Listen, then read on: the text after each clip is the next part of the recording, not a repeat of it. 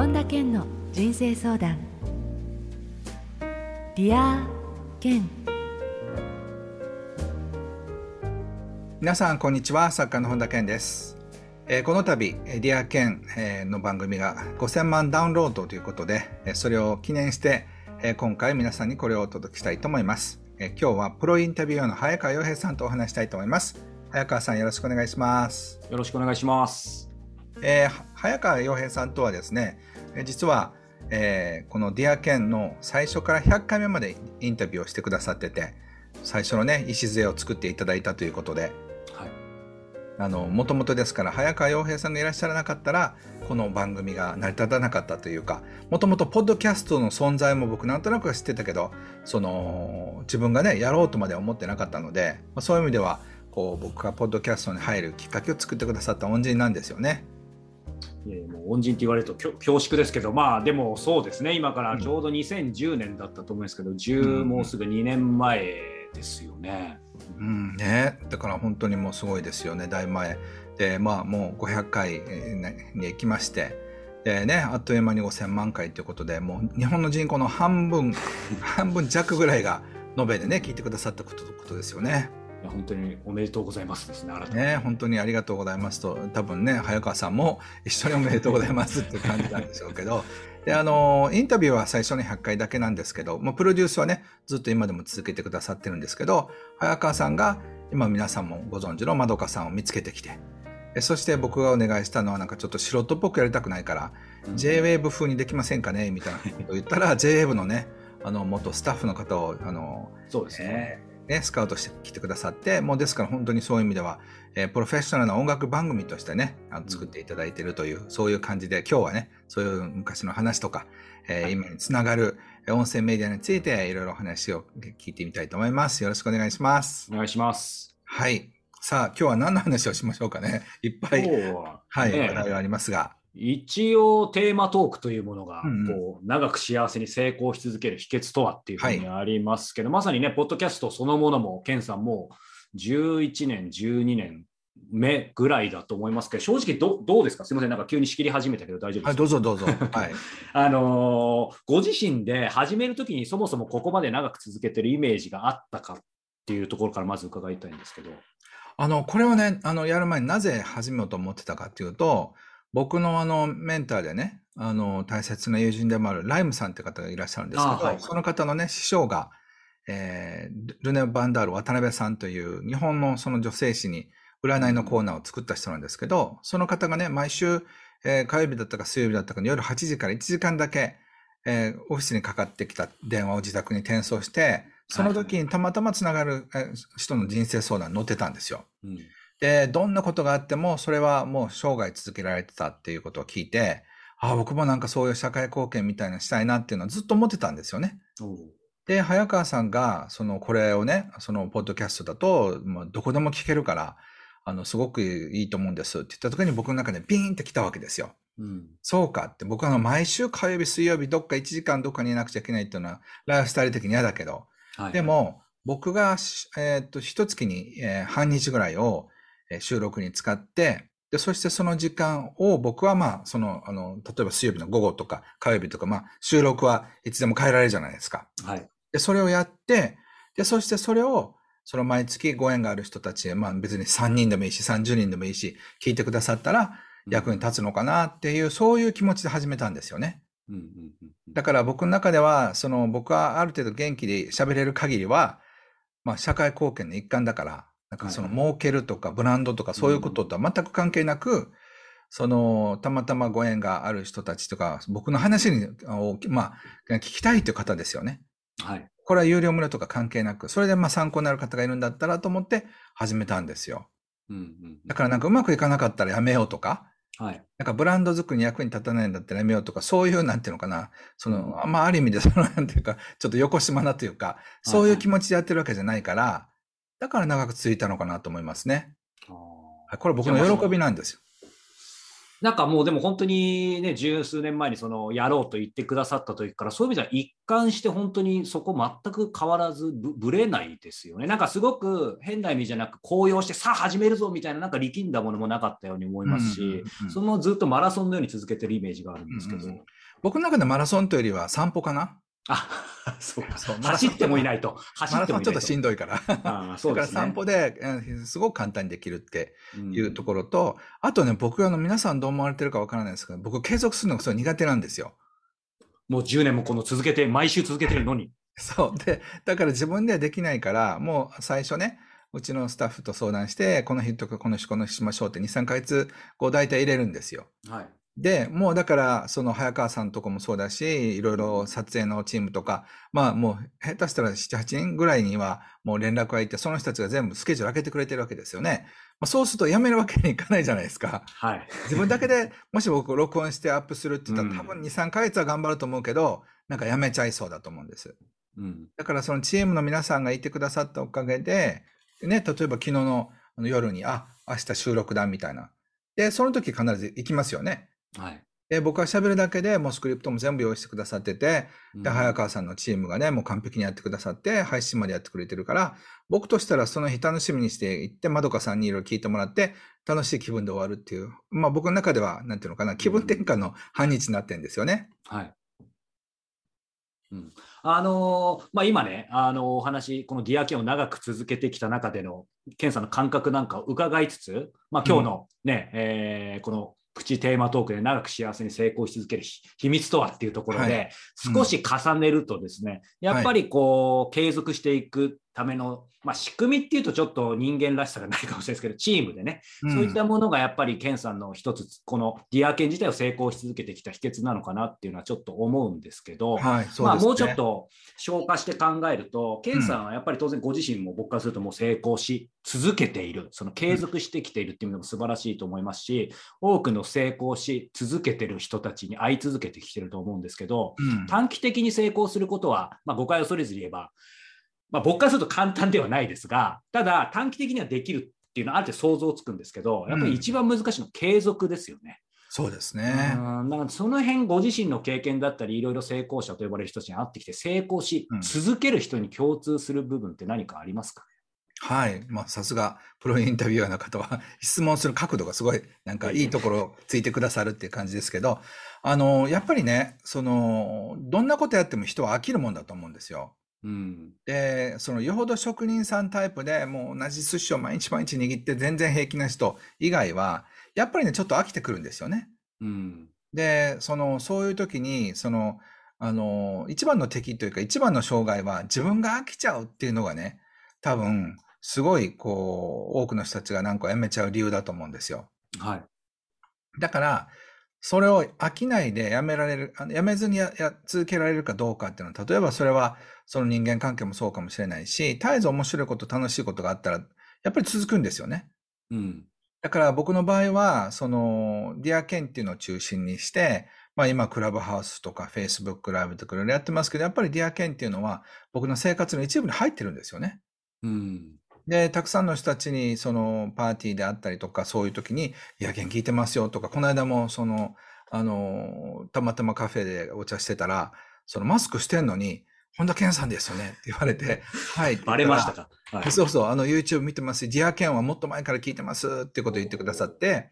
で、YouTube 見てますって言うとちょっと照れくさいんだけど、ディアケン聞いてますって言うと基本、急になんか家族のような気持ちになるんですよね。ああはいはいはいはいもう長く聞いてくださってるわけだから。うんだからなんかちょっと親戚みたいな気持ちになって、そう5分ぐらい立ち話をしてたんですけど、まあそういう意味ではね、やっぱりこう、なんか心と心がつながるメディアだなっていうふうに、えーいつも思うんですよね。だから僕は飽きないんじゃないかなって思います。で、それを多分、それぞれの本業で、あの、ご自身のそういう仕組みがあるんだと思うんですよ。そういう人が長続きして成功してるのかなと思いますね。ああ、なるほど。今、そういう意味では、ケンさんご自身がおっしゃってくださったようにね、いろんなジャンルの人に共通する部分、その飽き飽きずにというかね、本人が楽しく続けられる仕組みっていうのもあると思いますけど、そういう意味で今、ケンさんがね、図らずもおっしゃってくださったように、僕も、まあ、僭越ながら、あのずっと、まあ、あのお手伝いさせていただいてきた中で、やっぱりその音声、っていうのは、今、ケンさん当然 YouTube もやってらっしゃいますし、うんうん、他にもいろいろ映像、まあ、やってますけど、やっぱりこの音声の、なんて言うんでしょうね、特質っていうのは、個人的にも僕自身もずっと配信し続けてますし、いろんな方プロデュースさせていただいてて、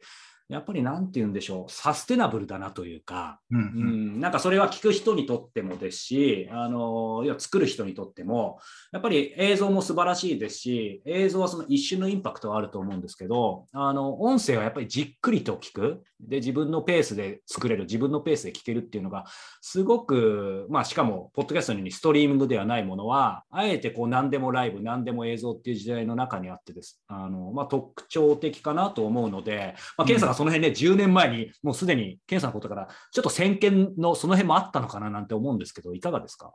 そうですね。あの、その前にね、僕、あの、人は、あの、情報をどう処理するのかっていう、こう、脳の、その、まあ、今から言うと脳科学の分野なんでしょうけども、その論文を読んだことがあったんですよね。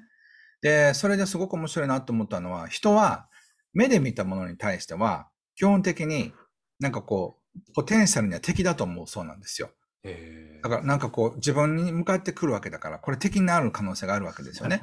だから皆さんのお父さんお母さんとかおじいちゃんおばあちゃんとかテレビ見ながらブツブツ文句言ってませんでした？あいつはブクブク太りやがってとか、つまんないこと言いやがってとかって、うちの父もそうですけど、ご飯食べながらテレビ見てて、結構その出てくる人の文句言うんですよね。だから基本的には、そのなんかテレビに出てくる人っていうのは、あいつ好きだなっていう人もいれば、どちらかというとアンチも半分ぐらいいるんですよ。でも、昔、あの、皆さん、高校とか大学の時にラジオとか聞かれてた方は、あの、わかると思うんですけど、深夜放送のパーソナリティってみんなね、親戚のお兄さんとかおじさんみたいなもんですよね。亀ちゃんとか。ねうん、そう。だからそのパーソナリティの人に恋をしたり、なんか手紙を書いたり、そのリクエストのハガキを送ったりとかして、キーホルダーもらったりとかってことともしてたと思うんですよね。で、あの、そういうふうなことをやってらっしゃった時に、そのパーソナリティの人はもうなんか友達なんですよ。うん。だから、どっかなんか遠い、まあ、めちゃくちゃ親しいわけじゃないけど、親戚のおじさんとかお姉さんみたいな、そういう気持ちになってると思うんですよね。うん、それなぜかというと、耳で聞くっていうのは、基本的に自分の体内に入ってきてるんですよ、音が。で最近特にイヤホンとか聞いてるから、体の中からその人の声がしてるわけですよ。だからその分だけ、その人が内在化されていて、そういった人たちに対して敵意とか、こう、そういう批判的な気持ちって湧かないんですよ。だから、ポッドキャストってね、アンチは絶対ないはずなんですよ。確かに。もう会う前に会っているというか、なんか、ケンさん、それこそいっぱいあると思いますけど、僕でもやっぱりいっぱいありますね。初めて会った人に、なんか前も銀座で 声かけて、早川さんみたいに言われて、あれど、どなたか会ったことありましたかねいつも聞いてますって、すでに会う前にファンになってもらってるって大きい、ね、そうなんですよ。だから、ポッドキャストにはね、アンチはゼロなんですよ。なぜかって嫌な人絶対聞かないんですよ。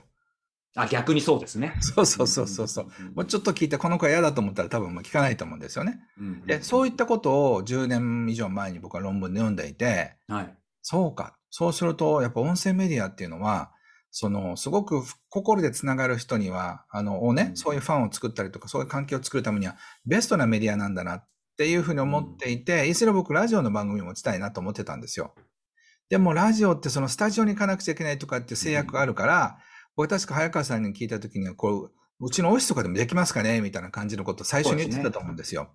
で、ね、それだともう全然話が違いますからね。うん、だから、それだったら、っていうので、ここわざわざ30窓になってるんですけどね、ここ。で、あの、そういう意味ではもう、ここのオフィスっていうか、普段いるところをスタジオにしてしまうっていうふうにするぐらい、やっぱこの音声メディアは僕は来るなと思ってたし、その10年かけて育てるものだっていう意識で始めたので、やっぱり10年は続けないとなっていうふうに思ってましたね。うん、そしてもう11年、12年っていうところですもんね。はい、はい、そうですね。だからそういう意味では、こう、もうすごく着実にやってきてよかったなっていうふうに思うのと、うん、やっぱり声でつながっている人たちは、あの、基本的に僕との信頼関係がある人たちだと思うんですね。はい。うん、YouTube 見てる人っていうのは、YouTube 見てますっていう時は敵かもしれないって、僕もちょっと身構え、身構えるんですけど、ひどいこと言われるかもしれないみたいな。はい、でも、あの、ディアケン聞いてますっていう人は、基本的には僕のファンの人たちっていうか、少なくとも僕の考え方に賛同してくださる人しか聞かないから。うん、だから YouTube 見てますっていう時に、ああ、この人、あの、自分の見方がどうかなっていうのをちょっと判断す、うん、あの、に戸惑うんだけど、もうディアケン聞いてます。もうあなたはもうなんか親戚ポンみたいな感じの、なんか心がをなんかこう許す感じがありますね。うんなんか今、ケンさんがおっしゃってくださったことと少し重なるかもしれないですけど、こういう考え方もできないですか、こうラジオで、やっぱり僕もそうですけど、映像とかだと、やっぱ例えばですけど、これ別に金髪の方が悪いってわけじゃないですけど、例えば金髪でアクセサリーして、じゃらじゃらしてる芸能人の人がいるとするじゃないですか。うんうんうんそうなんかこの人、チャラいなみたいな感じで、うん。ちょっと全然その人をよく知らないのに、例えば僕だったら先入観でちょっと嫌い、食わず嫌いになる人とかいはいいはい、ますね。で、実際そういう人がいて、で、ふと、えっ、と、車運転してる時にその人がラジオで出てきたんですよ。うん。で、うわ、出てきたよみたいな、こう、ちょっと思って、でも、あの、なんかいじるの危ないじゃないですか、運転中。うん仕方なく、不本意ながらそのまま聞いてたら、すごく、あの、要は、えーまともな話というか面白い話してて、うんつまりその人が見えないからこそ、その人の見た目に全く左右されずに、確かに全確かに。その人の本質だけを見えないものが見えるっていうのがすごく面白くてですね。うんなので、まあ、ケンさんがさっきおっしゃってた、やっぱりあの、まあ、映像には映像の素晴らしさあると思うんですけど、やっぱ音声には音声の面白さあるのかなっていうのは、なんか今伺ってて思いましたね。そうですよね。であの、せっかくですから僕も今日プロインタビュアーに僕はインタビューしたいんですけど、今音声メディアってね、結構この半年1年ぐらいあの入り出したと思うんですけど、例えばボイシーとかクラブハウスとかって新しいのが入ってきましたよね。はい早川さん自身はこの音声メディアってどういうふうに、音声メディアの未来はどういうふうに考えてるんですか？うん、そうですね。まあ逆にね、10年前からこういう未来はある程度見えてはいたんですけど、ただはいまあ今、そういう意味ではよようやくかなっていうのはあるんですけど、これから先はどうなんでしょうね。やっぱり自分の、ケンさんがおっしゃるライフワークの話じゃないですけど、やっぱり自分がやりたいこと、発信したいこと、伝えたいことを、えーなんて言うんでしょう。まあ YouTube のようなものももちろん必要だと思うんですけど、なんて言うんでしょうね。中長期的にきちんとこう伝えていくのには一番あの優れたメディアかなっていうふうに思うんですよね。だから、まあ、や例えば YouTube とかライブ配信っていうのはすごくインパクトはあると思うんですけど、まあ、先ほどの話に戻りますが、あの音声、特に、えーまあ、ボイシーも素晴らしいと思いますし、えーと、クラブハウスも素晴らしいと思うんですけど、僕はこう思うんですよ。えーと、ポッドキャストっていうのは、えーと、ストリーミングじゃないじゃないですか。うん。今、ある意味、もともとニッチですけど、完全に時代と逆行といえば逆行しているようにも見えるんですけど、個人的にはそれが新しいと思っていて、うん。自分のペースでダウンロードして、えー、と聞いてもらえるので、今、本当に情報が多すぎて、例えば、えーこの人の聞きたいな、見たいなと思っても、もう多すぎて聞けないじゃないですか。だから、ポッドキャストであれば、その中でも自分でダウンロードしていけば、えー、ときちんと聞くことができるので、えー、と作り手としても、直ちには聞いてもらえないかもしれないけど、きちんと残るものなん、まあ、ケンさんのね、それこそ第1回も10年前の残ってますし、うん。あのーより、なんて言うんでしょう、まあ、ケンさんのようなすでに活躍している方もですけど、これから起業したり、何か自分のライフワークを生きたい人には、すごく、うんまあ、映像もできるんであればやってもいいと思いますけど、メッセージ性のあるものを、えー長く、中長期的に続けていくためには、ある意味一番サステナブルで、あのーなんて言うんでしょう、まあ、ある意味寝ていても、あえてこういう言い方をしますけど、自分のえーメッセージ、言霊が自分の思いを布教してくれるうん。えーエンジンかなというふうに思いますね。そうですよね。それはあの、僕、ポッドキャストの素敵だなと思うところで、こう、YouTube ってすぐザッピングしたりとか、テレビと似てんですよね。つまんないと思ったら、もうフリックで1個でなんか変えていくじゃないですか。はい。でも、こう、ポッドキャスト聞く人っていうのは、早川洋平さんの話を聞きたいと思うんですよね。あだからね。その人から、もうなんかちょっと話が上調だなと思ったら、別の人に変わるというよりは、うんそれは多分さ、あの、先送りすると思うんですよ。はい。で、YouTube でつまらないなと思って、その番組そのものをこうフリックして別の人に変えてしまうと思うんですよね。うん。だからそこがね、僕すごく違いっていうか、その人の話に対して聞こうっていう態度が、まあ、そういうデータ取れるのかどうかわかんないですけど、多分数倍から10倍ぐらい、うんそのなんか、あの、話してる、話し手に対するリスペクトはあるんじゃないかなっていうふうには思いますね。確かにそうですね。なんかそういうデータ、今すぐ僕もちょっと思いつかないんですけど、今の話と付随してもね、やっぱり基本的にその YouTube って、やっぱり、あの、良くも悪くもというかテ、テレビ的だなと思っていて、ケンさんもそれでザッピングであり、ある意味もちろん自分で選んでるんですけど、うんやっぱりちょっと出てきたものを、こう、受け身に近いかなと思っていて、で、ポッドキャストはもう最近、レンタルビデオやって皆さん行くことないかもしれないですけど、思い出していただきたいんですけど、いわゆるね、そこに行って、本田健の棚があって、まずそこを取る。うん取って、じゃあどれにしようかみたいな、やっぱりあくまでこちらが主体的な部分はありますよね。なんかその辺がパーソナルかなっていうのは思いますね。うん、そうですね。あとそれから長く話を聞いてくれるんですよね。ああ、全然違いますよね。そうそう。クラブハウスにしても、基本的に複数の人たちがいっぱいこうなんか回しながら話すのが多いから、だから一人の話をじっくり聞くっていうメディアではないんですよね。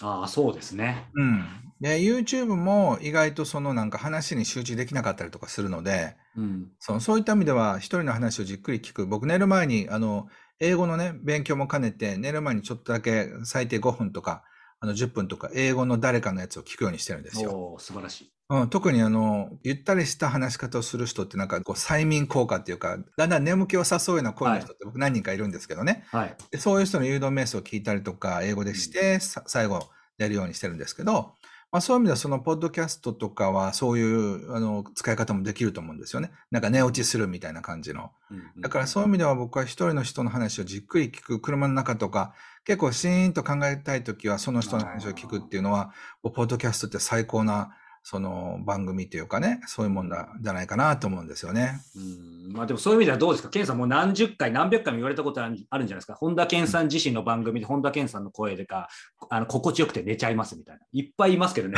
そうそう。僕ね、なんか特殊な波動が出てるみたいで、眠たくなるそうなんですよね。あやっぱりそうですか？そう、みたいなんですよ。だから赤ちゃんとかを、そうね、はい、させるときには、ディアケンを YouTube とか、あの、ポッドキャストでかけて、はい、そして、こう、よしよししたらすぐ寝るとかね、助かってますとかっていうのが来ますね。すねうん。ただ問題は僕も眠たくなることなんですね、喋ってて。僕もちょっと今眠たいして嘘です。すいません。そう、なんかね、リラックスしてしまうっていうのはなんか、なんとも言えない、いいのか悪いのかっていう感じですけど。うん、うん、なるほど。うん、あのまあ、ここまでね、今日、あの、ゲストでというか、お呼びいただいてお話伺ってきましたけど、ケンさん、はい、まあ、このディアーケンもね、もう、うんえー、だから2010年なんで11年、12年目ですけど、これからね、どんな形でまたやっていくんですかね？そうですね。まあ、これはこれですごく大切なそのことですし、毎回毎回やりながら全然こう違う番組になってますし、うん、僕も成長しているっていうのもあると思うんですよね。はい。あの、聞き返してないんですけど、僕の知り合いで、その今までのバックナンバー聞いた方がね、ケンさんなんか3年前に言ったこと本当に実現してますねとかって言われてるんですよ。いや、その、なんかこう、今週のトピックとかね、あとはその最初にちょっと話すじゃないですか。はい、その時にこれからあのアメリカでね、あの、エージェントを探そうと思ってるんですって話をしたりとか、はい、英語でなんか出版したいんですっていうのが半年後に見つかりましたとかっていうので、だから僕と一緒にリアルタイムで体験してくださってるっていう、あの、そういう感覚も皆さん、リスナーの方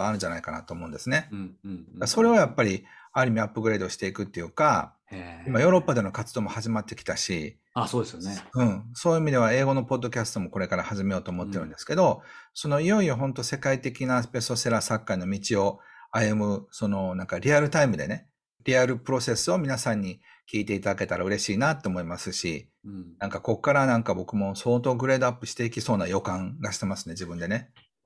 楽しみですね。まあ、そんな中でですね、はい、えー、今日ね、僕お呼びいただいたのも、あの、まあ、一つその兼ね合いもあるのかなと思うんですけど、ケンさんが冒頭でおっしゃったようにね、はい、ディアケンが5000万ダウンロード突破してですね、うん、えー、まあ、新たにね、今のアップグレードの一環でもあると思いますけど、えー、この本田家の人生相談、ディアケン、ディアケンプレミアムをですね、えー、これから始めるということなんですけども、はい、さん、これは簡単に言うとどういうことなんですか？これはね、あの、以前、ヒマラヤさんでもお願いしてたんですけども、ヒマラヤさんがあの、日本の事業を停止するということで、で、もうできなくなってしまったので、また、その、このアップルさんでちょうどそういう、こう、このタイミングでね、あの、できるならば、その今までの500回、その音源がありますので、これを、あの、もうそれこそ寝る前に聞いたりとか、あの、最近だと音質グリーンハウスでね、なんか、あの、あの、それをかけたら野菜がよく育つとかっていう。すごい、それまである。都市伝説みたいなのあるんですけど、まあそうやってずっと聞いてくださりたい方のために、はい、その今までの音源が全部聞き放題になるサービスと、あとはそれから僕がいろんなセミナーとかやってるんですけど、それもそのセレクトして、えー、そこであの音声として聞いてくださるような、そういうふうなことができるようにしようというふうに今準備しているところです。はい、今、ケンさんからそうなんです。あのご紹介いただいても、ディアケンプレミアムという形でまた、えー、始まるんですけども、はい、えー、まずはね、えー、初月無料ということで、このバックナンバーをね、今、ケンさんがお話しくださっている楽しんでいただきつつ、えー、その後、毎月100円で、えー、皆様にさまざまなコンテンツをお届けしていく予定です。えー、そして、はい、えー、私がゲストなのになぜこんな喋ってるかというとですね、あの私もまた10年ぶりにこういう機会をいただいてですね、これから毎月1回、えー、ケンさんにですね、さまざ、まな、えーまあ、作家の日常的なことを、えー、伺っていく特別のね、えー、インタビューの、えー、回も、えー、お届けしていきたいと思いますので、えー、そちらも楽しみにしていただければというふうに思うんですけども、はい、今朝こう1月の最初のインタビューでは、ね、まだ僕ら決めてませんが、どどんな話しましょうかね？これはね、だから毎回、例えばセルフイメージの上げ方とか、うん、その自分の本当にやりたいことの見つけ方とか、その自分のね、夢をどうやって叶えるのかっていう、そういうふうな、あの、一つアラカルトの話からどんどん展開させていこうと思ってるんですね。なので、それは、まあ、早川さんとのジャズセッションみたいな形で、とりあえずテーマだけ決めておいて、はい、そのやるっていうのはいいんじゃないかなと思って、僕の中では1月ですからなんか願望達成というか、どんな夢も叶う方法みたいな、そんな感じのことが話せたらなと思ってるんですけど。わかりました。なんか、まあねい、いろんな形でね、えー、ある意味、ケンさんが予想もしなかったような 質問もするかもしれませんが、はい、はい、ぜひ皆さんにお役に立つような話を、えー、伺っていけたらなというふうに思っています。はい、さあ、えー、ということで、このディアーケンプレミアムの詳細は、えー、本田健公式ホームページから、えー、ご確認いただけますので、えー、ぜひチェックしてみてください。では、改めて、ケンさん、最後に、えー、メッセージをリスナーの方、視聴者の方にいただけますか？はい、えー、本当にね、皆さんには、その、すごくサポートしてくださったっていう感謝もありますし、あの、今後もね、聞いてくださったら嬉しいなっていうふうに思います。で、リア券プレミアムも、その最初はね、500円とか1000円とかいろんな値段の話があったんですけど、えー、やっぱりね、こう、あの、例えば今経済的にピンチの方もいらっしゃるかもしれないので、もう、その最初だけ100円じゃなくてずっと100円でできたら行きたいなと思ってるんですけど、まあ、一月無料で、その後は100円ずつ、えー、これはね、いろんなその、あの、簡単にコピペしたらいけるってもんじゃないので、その、配信のための準備がやっぱりある程度人力がかかるので、まあ、それだけはいただくってことで、でもね、一月100円でいろんなものが聞き放題になるんだったら、あの、すごくどんな方でも、まあ、聞きたいという方はですよ、入ってくだされるようなサービスにして、え僕が今までやってきたことを全部還元していくってことをさせていただくことに、まあ、すごく深い喜びもありますし、その今までのね、知恵の体系というか、その皆さんが悩んでらっしゃるようなことっていうのは多分どなたか別の人が同じようなシチュエーションで同じような質問をしてると思うんですよね。なので誰かのそういう悩みとかそういうのを聞いていくうちに少しずつ自分の考え方が優しくなって自分にも周りにも優しく幸せに生きれるような、まあ、そういう番組として作ってきたので、えー、過去のねいろんなバックナンバーも皆さんのいいタイミングで聞いていただけたら、えー、嬉しいなと思いますしここからまたそのホンダ犬バージョン2.0、3.0で成長していくつもりなので、皆さんと一緒にね、えー、まあ、すごい大変な時代にはなると思いますが、うん、ここからね、ワクワクするような生き方を一緒にできたらと思ってます。はい。ということで、えー、ディアケン、そしてディアケンプレミアムの方、また引き続き、はい、えー、お届けしていければと思います。はい。えー、またお耳にかかりましょうということで、でね、私からで終わっていいんでしょうか？はい、ありがとうございました。今日はね、はい、本当あのあの、もともと早川洋平さんがやりませんか？っていう声かけていただいたことからこの5000万の広がりが起きたわけで、で、500回ね、できたこともそうですし、その早川洋平さんのチームがまたね、皆さん気持ちがいいんですよ。まあ、まどかさんはね、あの皆さんも気になってると思いますが、裏方やってくださってる収録の方とか、まあ、いろんなそのスケジュールやってくださってる方とか、サウンドチェックの方まで含めて、本当人柄がね、素晴らしい人たちに囲まれて、えー、僕はそういう楽しさもあってこう11年続けられたなと思いますので、え、12年目13年目もねずっと、えー、皆さんに、えー、こう楽しくなるような番組をお届けしたいと思いますのでこれからもね応援していただけたらというふうに思います。早川さん今まで本当にありがとうございました。そしてこれからもよろしくお願いします。よろしくお願いします。ありがとうございます。あのファンの皆さんも応援よろしくお願いします。ありがとうございます